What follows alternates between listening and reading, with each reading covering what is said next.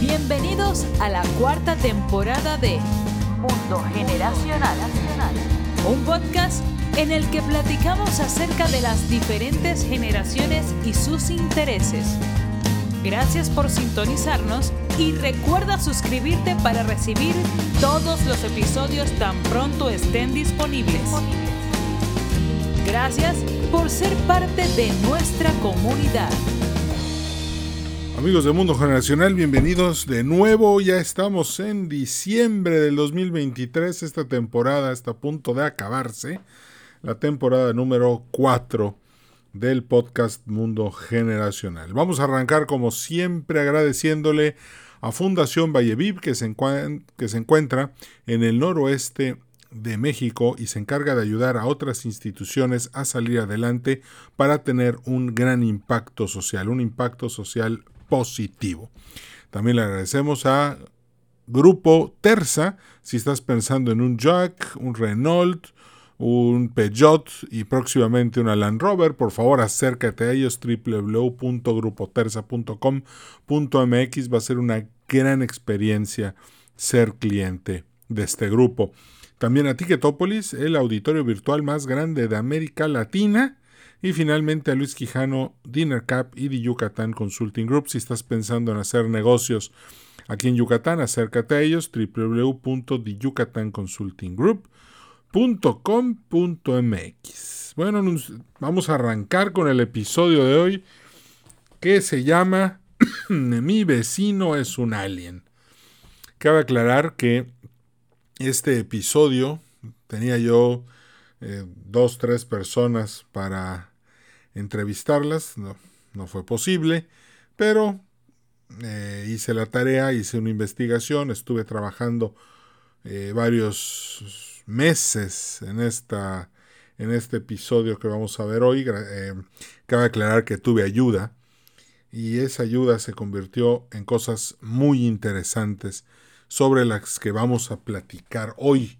Y creo que, como todo en este podcast, hay que hacer las cosas bien, desde una perspectiva lo suficientemente científica, pero también al mismo tiempo sin matar por completo el sentido común, porque hay que mantener un equilibrio a la hora de querer comprender las cosas, si no nos perdemos en especulaciones míticas, y eso es lo que no quiero. Fíjense, Recientemente, y por eso en el logo de la cuarta temporada está la carita del alien, se salieron a la televisión, a la radio, a los videos de YouTube, a los videos de Dailymotion, salió en varios podcasts, eh, que los pilotos de Estados Unidos estaban viendo eh, naves voladoras que no se explicaban qué eran, que rápidamente podían alcanzar la velocidad del sonido, detenerse, cambiar de dirección y pues obviamente eso ninguna máquina conocida en la actualidad puede hacerlo. Entonces, cuando algo no se entiende, inmediatamente le adjudicamos la palabra objeto volador no identificado. Le hace que hoy, pues, eh, la mayoría de las aeronaves tienen un transponder este, tienen un GPS y con eso pues, se pueden identificar, pero en el momento en el que no hay transponder, no hay señal de radio, no hay GPS, pues en ese momento también nos damos cuenta que es algo que no está dentro de los parámetros a los que estamos acostumbrados. Y eso nos deja con la siguiente pregunta, pero antes un poco de teoría. ¿Qué es el Big Bang?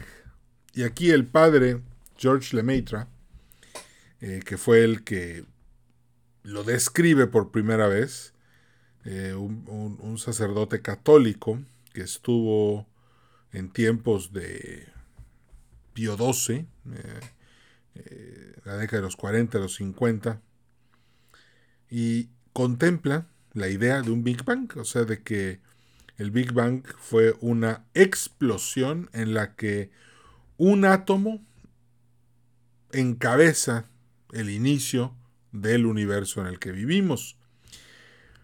Cabe aclarar que este átomo contenía toda la masa que existe hoy en el universo. O sea que era un átomo sumamente poderoso, por alguna razón explota, pero ojo que no fue ni, no fue ni big ni fue bang, simplemente fue pum, ¿ok? porque el átomo era tan pequeñito, pero al mismo tiempo tenía tanta materia, que la explosión tuvo que haber sido en un origen pequeña y no hizo mucho ruido.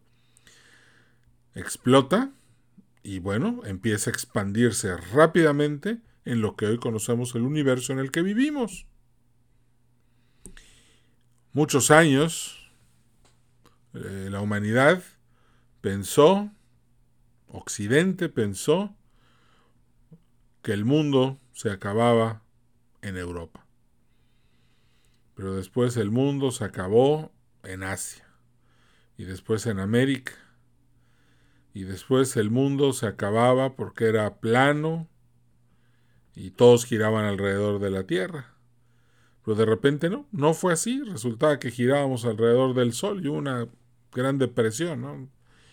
Eh, muy desmoralizados todos y de repente surge el humanismo que pretende embellecer la figura humana para generar una compensación sobre aquello que, nos dolía tanto de que no éramos el centro del universo.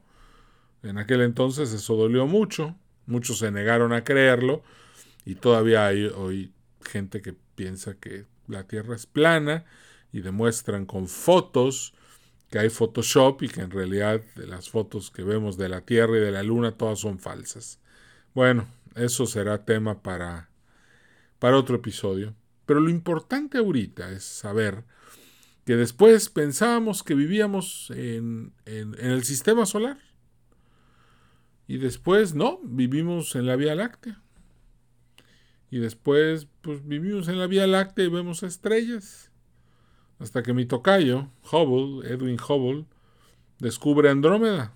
Entonces resulta que no es nada más nuestra galaxia, son dos galaxias. ¡Wow!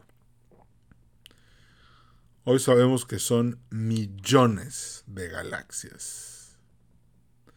Entonces, este Big Bang produjo un universo del que apenas ahorita nos estamos enterando del tamaño. Y ojo, porque todavía hace algunos años no teníamos la concepción que tenemos ahorita del universo. Algo que a mí se me hace muy, muy divertido es regresar a los libros de la década de los 70 que están en la biblioteca eh, de aquí de la casa, que están viejitos, y, y leerlo, y leer lo que pensábamos hace 50 años del espacio. Literalmente no había mucho más allá de, la, de Andrómeda. Que por cierto, un día Andrómeda y nosotros vamos a chocar y, y, nadie sabe exactamente qué va a pasar. No te preocupes demasiado, faltan varios millones de años. Y aquí viene otro tema interesante. Porque lo que estamos viendo ahorita, seguramente en 50 años, vamos a estar viendo cosas que hoy no nos imaginamos. Ahora, este Big Bang, millones de galaxias, miles de millones de planetas, planetas que podrían ser parecidos a la Tierra, incluso aquí en el sistema solar. Algunas lunas de Saturno y de Júpiter podrían tener océanos bajo hielo y, podría darse alguna vida. Porque, ojo, no tiene que ser inteligencia artificial. Lo único que necesitamos saber es que en un planeta hayan microorganismos y en automático sabremos que hay vida más allá del tercer planeta del sistema solar. Ahora, si hubieran microorganismos, viene otra pregunta.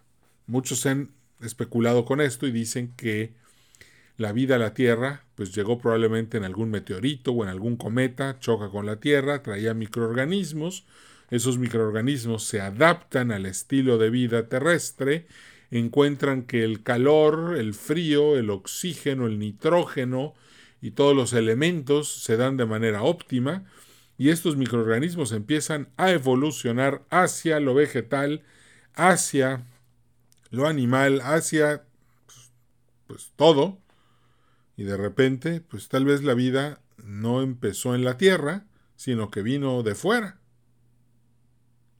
Llegó en algún meteorito, en algún... Pues así llegaron los microorganismos. O incluso podría ser que la vida se fue y regresó.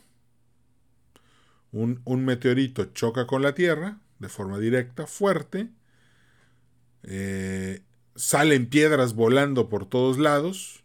Y esas piedras que salen volando fuera de la atmósfera traen cierto tipo de microorganismos, sufren algunas transformaciones, regresan a la Tierra, se encuentran en un nuevo estado natural y, y empiezan su evolución con condiciones climáticas favorables, desfavorables, no sabemos, pero eso permite que ciertos microorganismos avancen, otros retrocedan, y eso pues no es nada nuevo, ya lo vimos con el meteorito de Chicxulub hace 65 millones de años, cambiaron absolutamente. Todos los dinosaurios se han ido. Bueno, pero aquí, si nos preguntamos el rol de la vida, y, creo que aquí se pone más complicado el asunto, es, eh, vamos a suponer, ¿cuál es la probabilidad? ¿Cuál es la probabilidad de que hayan mundos con microorganismos en otros lados? ¿Cuál es la probabilidad? Tú dilo, tú dime. Es más, edwin arroba edwincarcano.com, ya lo saben. Siempre les respondo. Hoy, me la pasé en la tarde respondiéndole a todos los que me escribieron. Que por cierto, una disculpa, me tardé mucho, pero he andado un poco ocupado con las conferencias. Pero aún así, ¿cuál es la probabilidad? Ahora, ¿cuál es la probabilidad de que estos microorganismos hayan evolucionado alguna algún tipo de humanoide, humano, evolucionado, generaron una inteligencia artificial fuera de serie, en conjunto con avances tecnológicos muy grandes, y eventualmente se convirtieron en una fuerza capaz de generar vida interestelar en todo el universo. Pero ¿qué rol juega esa vida? Puede ser que haya un Big Daddy en el universo, que haya una que en toda la galaxia haya alguna especie de congreso galáctico donde están reunidos todos los representantes de esos planetas. La pregunta puede parecer tonta, porque pues, ya lo vimos en Star Wars, pero si no, está bien. Pero ¿y si sí? Y hay un tema que creo que es interesante, que tiene que ver con la termodinámica, que en esta tercera dimensión ningún organismo puede mantenerse funcionando solo. Están las rueditas que caen las pelotitas y luego en automático las pelotitas este, tratan de generar movimiento por sí mismo en el... No se puede, eventualmente se quedan quietas, otros lo han hecho con agua, otros lo han hecho con esferas que chocan de lado a lado, con masas muy similares hasta que se dejan de mover, que eventualmente es imposible mantener algo moviéndose por sí mismo. Y esto aplica para personas, negocios, para generar conocimiento, para hacer amigos. No, solo no puedes hacer nada, necesitas de otras personas porque necesitas de la energía de otros para moverte. Pero eventualmente dos personas se unen, hacen una familia, las familias se unen, hacen una ciudad, las ciudades se unen, hacen un país, los países se unen, hacen un planeta Tierra, eventualmente está toda la tercera dimensión unida en uno, y eso significa que alguien de otra dimensión tiene que aplicar energía para que entonces las cosas en la tercera dimensión funcionen. Y aquí ya empiezan las especulaciones, porque pues como nadie se ha ido a la cuarta dimensión y regresado, a la quinta, a la sexta, a la séptima, a la octava, Lo único que podemos hacer es deducir esto. Pero eso es importante. Porque, cuidado. Vamos a... Hay un dicho que me encanta. No hay nada nuevo bajo el sol.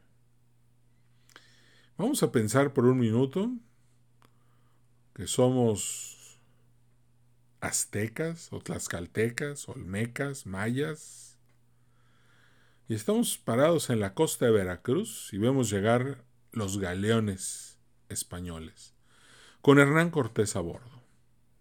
ahí viene Hernán Cortés y se baja y para bien o para mal todo lo que pasó después. Pero estas naves, estos galeones, carabelas que traía Cortés, eran algo totalmente extraño para los indígenas, para los locales de América Latina, este, los prehispánicos. nunca los habían visto. ¿Qué es eso? Eventualmente, en esos galeones venían ratas cafés y ratas negras para bien o para mal traían enfermedades para las cuales los nativos americanos no estaban preparados. Consecuentemente, millones murieron por causa de estas ratas que eventualmente se metieron al agua, al lago y contaminaron absolutamente todo, se lo comieron y se murieron. Este evento histórico que pasó en 1500 a 1600 es perfectamente replicable si un día llega una máquina, un ovni, se baja y nos saluda, y, el, y este marcianito estornuda, y trae un virus para el cual ninguno de nosotros traemos defensas, y acabaría en una catástrofe para la humanidad. De la misma forma, no podemos mandar una nave a otro planeta y decir, vamos a traernos unos souvenirs unas piedras, un poco de algo líquido, etc. Porque si eso trae un microorganismo para el cual no estamos preparados en nuestro sistema inmune, va a ser una catástrofe.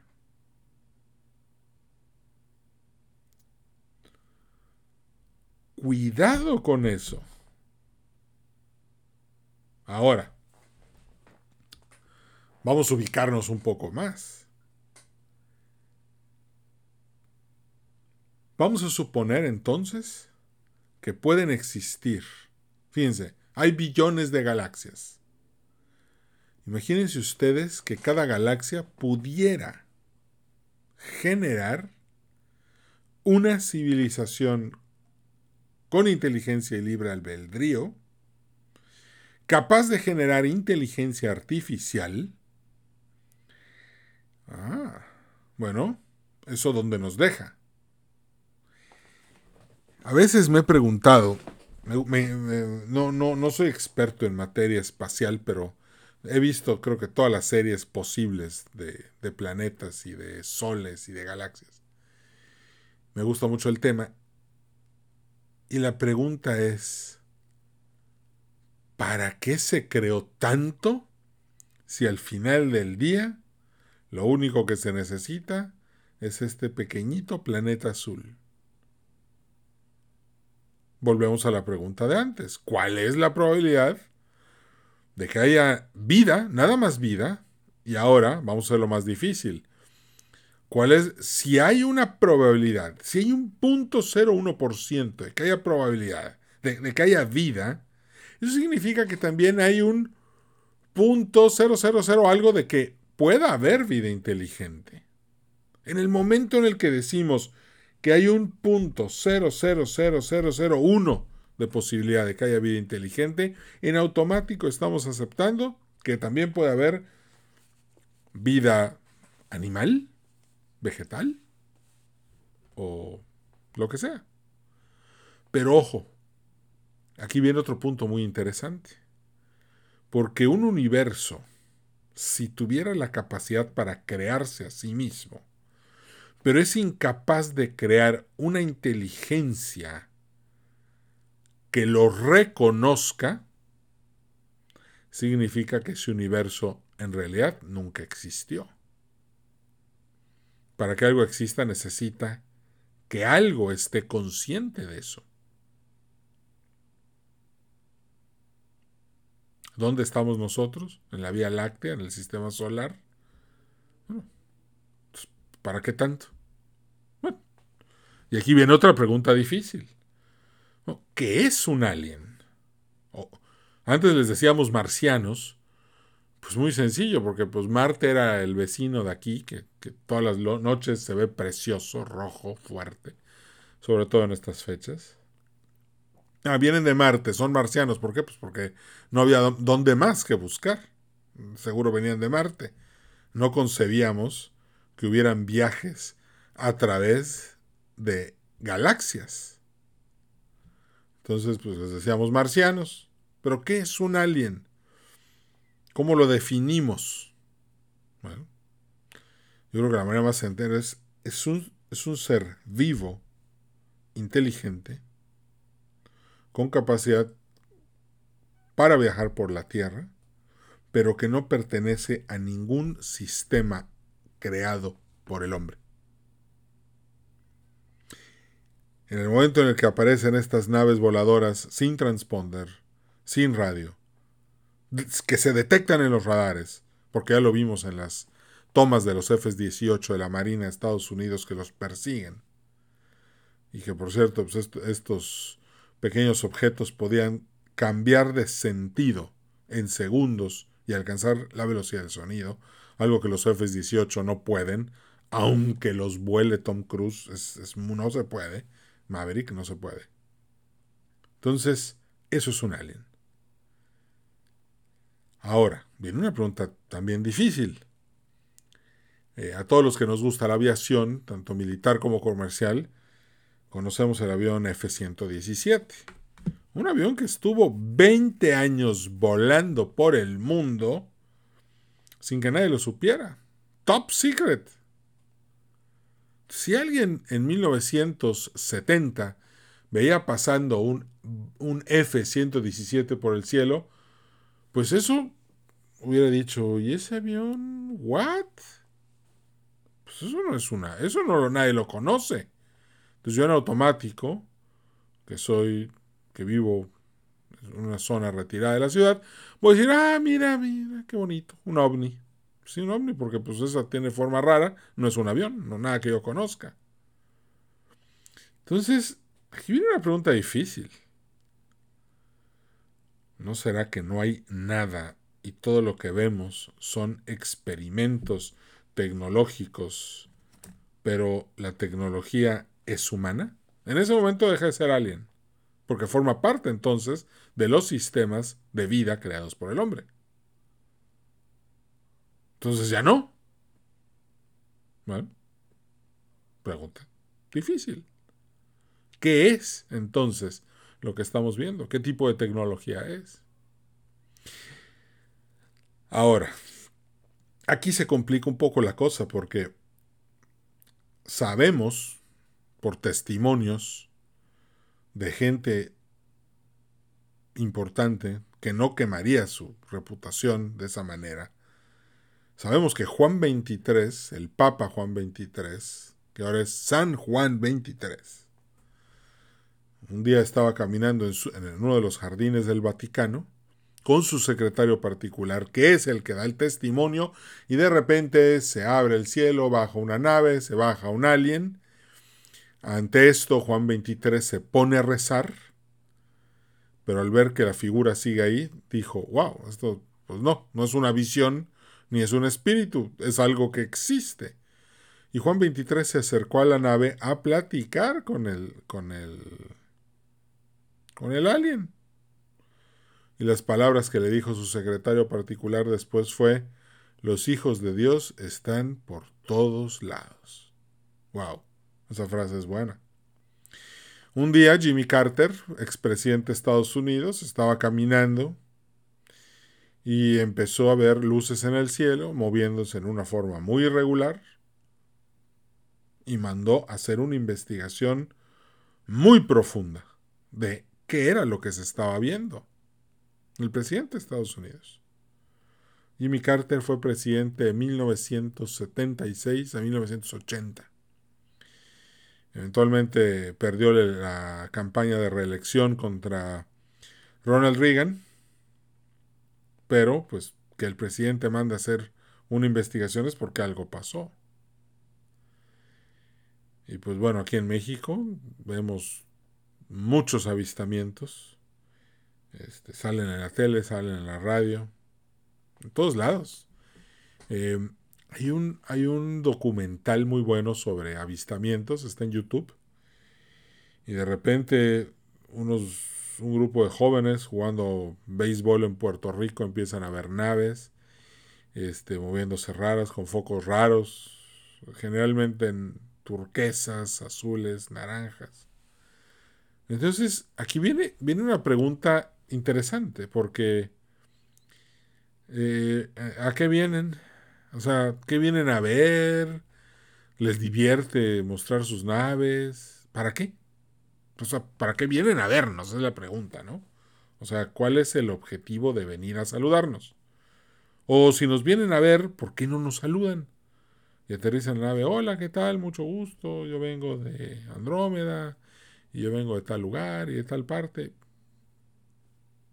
¿Qué está pasando? Ahora, hay un tema importante aquí porque sabemos que los seres, como decía, no, no sé quién lo decía, creo que era Einstein, no sé, no estoy seguro. Pero algo que me queda muy claro es que estar vivo es ser un estúpido. La estupidez humana no tiene límites. La sabiduría sí tiene límites, y muchos. Pero la estupidez es ilimitada. Cualquiera puede empezar a decir cosas estúpidas y, se vuelve un líder.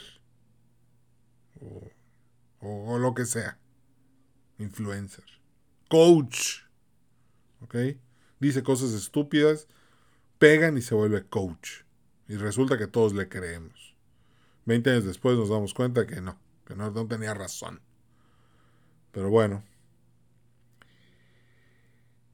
Si esto es algo que está impregnado en la naturaleza humana, ¿por qué no está impregnado también en la inteligencia de los que vienen de otras galaxias?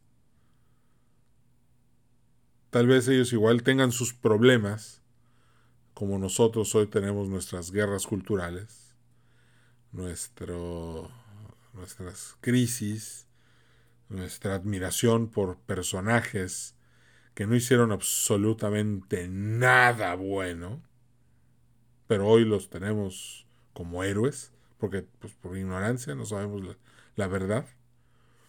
Entonces, a veces pensamos en estas ultrainteligencias fuera de serie y, y, pensamos, no, no, es que han de ser sabios e inteligentes. Bueno, eso no lo sabemos.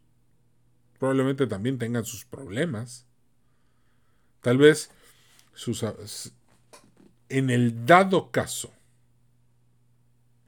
de que tuvieran una ultra inteligencia, bueno, ¿esto en qué se convierte? Quiero pensar que una ultra inteligencia super evolucionada es una inteligencia que tiene la capacidad de reprimir o controlar más bien, las emociones, lo más visceral, puede ser racional, puede debatir sin insultar, puede dar argumentos sólidos, científicos, apostados sobre el sentido común, y eso para mí es una ultra inteligencia. Claro que es ultra inteligencia, ultra inteligencia, eventualmente viene una pregunta. Bueno, ¿y qué tecnología usan estos cuates? Y volvemos al mismo tema. No hay nada nuevo bajo el sol. Vámonos al pasado para entender el futuro. De hecho, de eso se trata la teoría generacional. Cuando el mundo antiguo veía el sol, pensaban, wow, ese sol quema ese sol debe estar generando una combustión tremenda.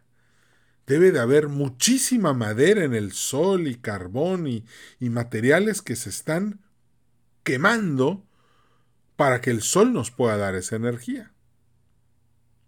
Y eso era lo aceptado, era la verdad de esos tiempos. El sol era una masa enorme de combustión. Tuvieron que pasar muchos siglos para que dijeran no, el sol no es combustión, el sol es fusión y es nuclear. Entonces hoy vemos Odisea 2001, vemos Star Wars y vemos estas naves súper avanzadas, la Estrella de la Muerte, este, las Star Destroyers, los X-Wings, eh, y, de la y de la película que quieran. Y vemos estas máquinas súper avanzadas que probablemente funcionan a partir de la fusión, porque el alcohol milenario para viajar a 3.84 veces la velocidad de la luz, pues obviamente no puede ser con combustión tendría que te. No, no daría. La combustión está limitada. Tiene que ser fusión. Tienen que ser máquinas que generen una fusión súper avanzada para alcanzar esas velocidades. Pero después llegamos a los, a los límites de la física. Entonces, si vas a volar a la velocidad de la luz, es porque tu masa es cero. Entonces, Decimos, no, entonces no es posible viajar interestelarmente. Bueno, volvemos a lo mismo. Hoy conocemos la combustión y conocemos la fusión, pero no conocemos otros tipos de energía. Probablemente hay otros mecanismos que no sabemos, porque como dicen, sabemos lo que sabemos, pero no sabemos lo que no sabemos. No tenemos idea. Si no tenemos idea, eso significa que los ovnis pueden estar utilizando, si es que vienen desde afuera, una energía con algún sistema que les permite no reducir su masa a cero y poder moverse a través de grandes corredores, les dicen gusanos, a través de todas las galaxias. Wow. Eso estaría interesante. Pero definitivamente ni es combustión ni es fusión, es algo más. Una persona de las que con las que platiqué para esto me decía, probablemente es algún tipo de fuerza magnética que logra generar un campo que magnético que permite moverse a velocidades muy por encima de la luz y que hace que esos viajes sean sumamente sencillos. También alguien me decía de la teletransportación, o sea, la capacidad para desintegrar por completo en un lado, en un lugar, algo, una máquina, un humano, un, lo que sea, y poder materializarlo en el otro extremo del, del, del camino. Nada más que esto genera algunos problemas eh, que ya escapan a esta dimensión. y ya se vuelve muy complicado. Pero bueno, también podría ser. Sí, sí podría ser. Ahora, ¿qué tal si no vienen de afuera? ¿Qué tal si en realidad los ovnis son vienen de ciudades que están bajo el mar? Pues del mar no conocemos casi nada. Digo, sabemos dónde está el Titanic, dónde está el Bismarck, dónde están algunos galeones, algunos barcos en el Mediterráneo, pero eso es todo. El fondo del océano está... No sabemos nada. No difícilmente hemos explorado lo suficiente el fondo del mar. Probablemente vienen del fondo del mar. O es más, probablemente son máquinas del tiempo. Humanos más avanzados que lograron construir máquinas del tiempo y vienen a turistear el pasado y luego se regresan al futuro. Hay una teoría que dice que una que uno de los primeros viajes que se hizo con máquinas del tiempo fue a la primera fue a, tuvo la, tuvo como misión salvar la vida del archiduque Francisco Fernando, heredero del Imperio Austrohúngaro, para que no estallara la Primera Guerra Mundial. Pero dicen que eventualmente algo pasó que fue peor, que tuvieron que regresar para permitir ese evento y que estallara la Primera Guerra Mundial. Es una teoría, es una especulación mística, ni siquiera teoría. dicen que los, los viajeros del tiempo son los que nos vienen a ver en estas máquinas, que nosotros pensamos que son ovnis, pero en realidad son máquinas del tiempo. Pero también platiqué con otra persona que me decía, no, Edwin, no. Ni son máquinas del tiempo, ni vienen del fondo del mar, ni vienen de otra galaxia. Le digo, ¿y luego? Son un distractor político.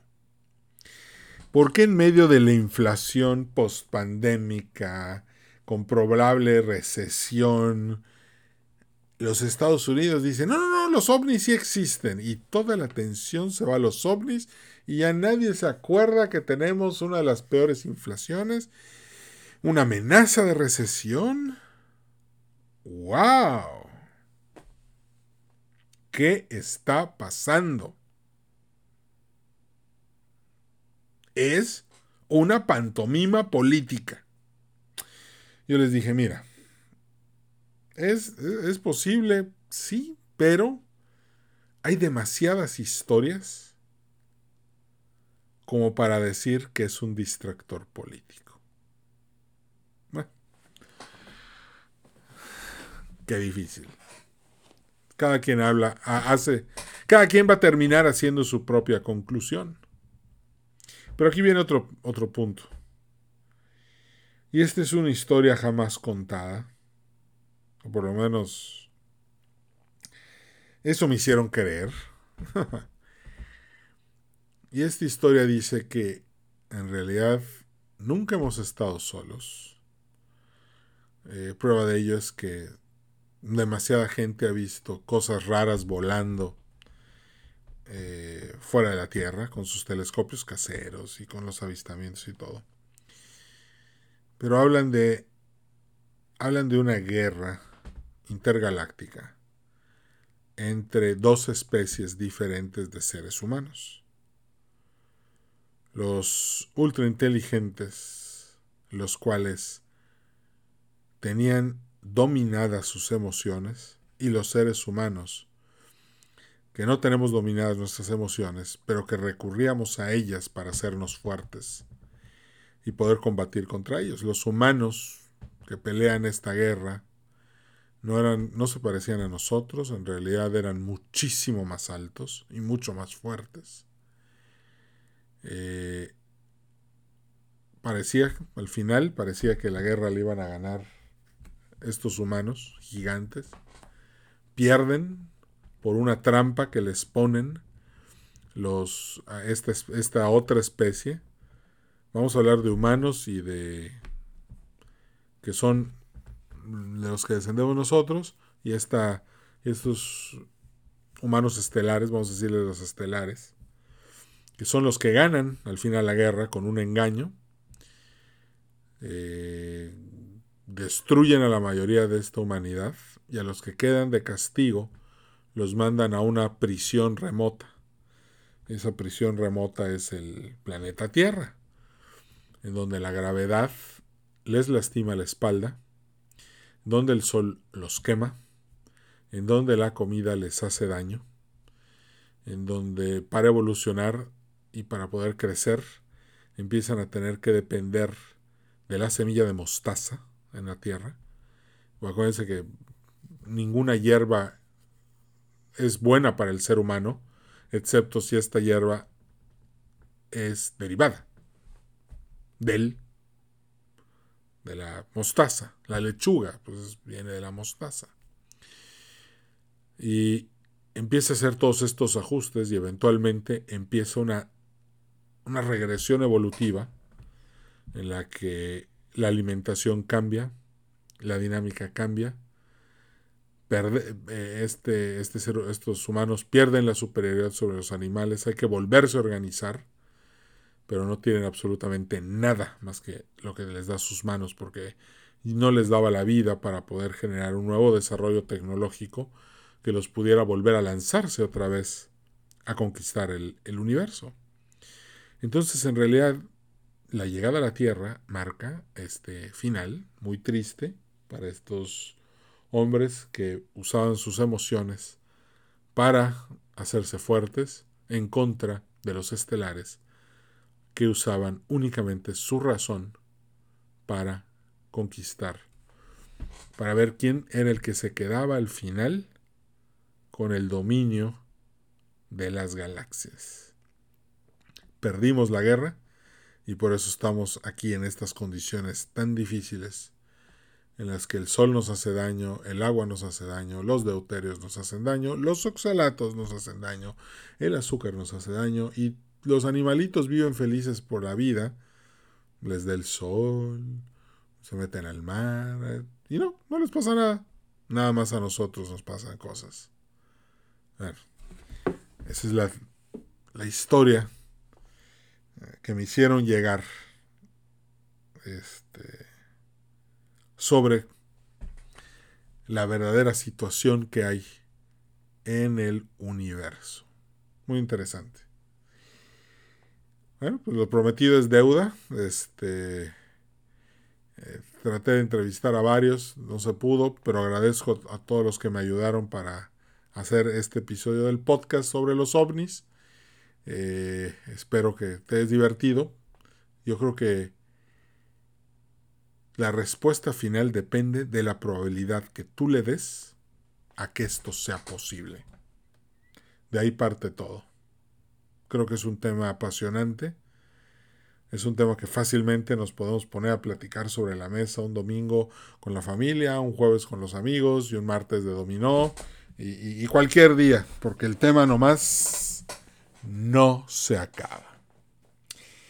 Como siempre, nos despedimos Agradeciéndole a nuestros patrocinadores, Grupo Terza, Fundación Valleviv, Ticketopolis, Luis Quijano, Dinner Cup y Yucatán Consulting Group, por todo el apoyo que nos han dado para hacer posible este podcast Mundo Generacional. Muchísimas gracias por todo. Mi nombre es Edwin Carcaño y nos vemos en el siguiente episodio de esta cuarta temporada. Cambio y fuera. Gracias por haber sido parte de este episodio de Mundo Generacional. A nombre de todo el equipo te deseamos prosperidad y éxito. Recuerda darnos un like en Facebook, Podcast Mundo Generacional. Nos vemos en el siguiente episodio.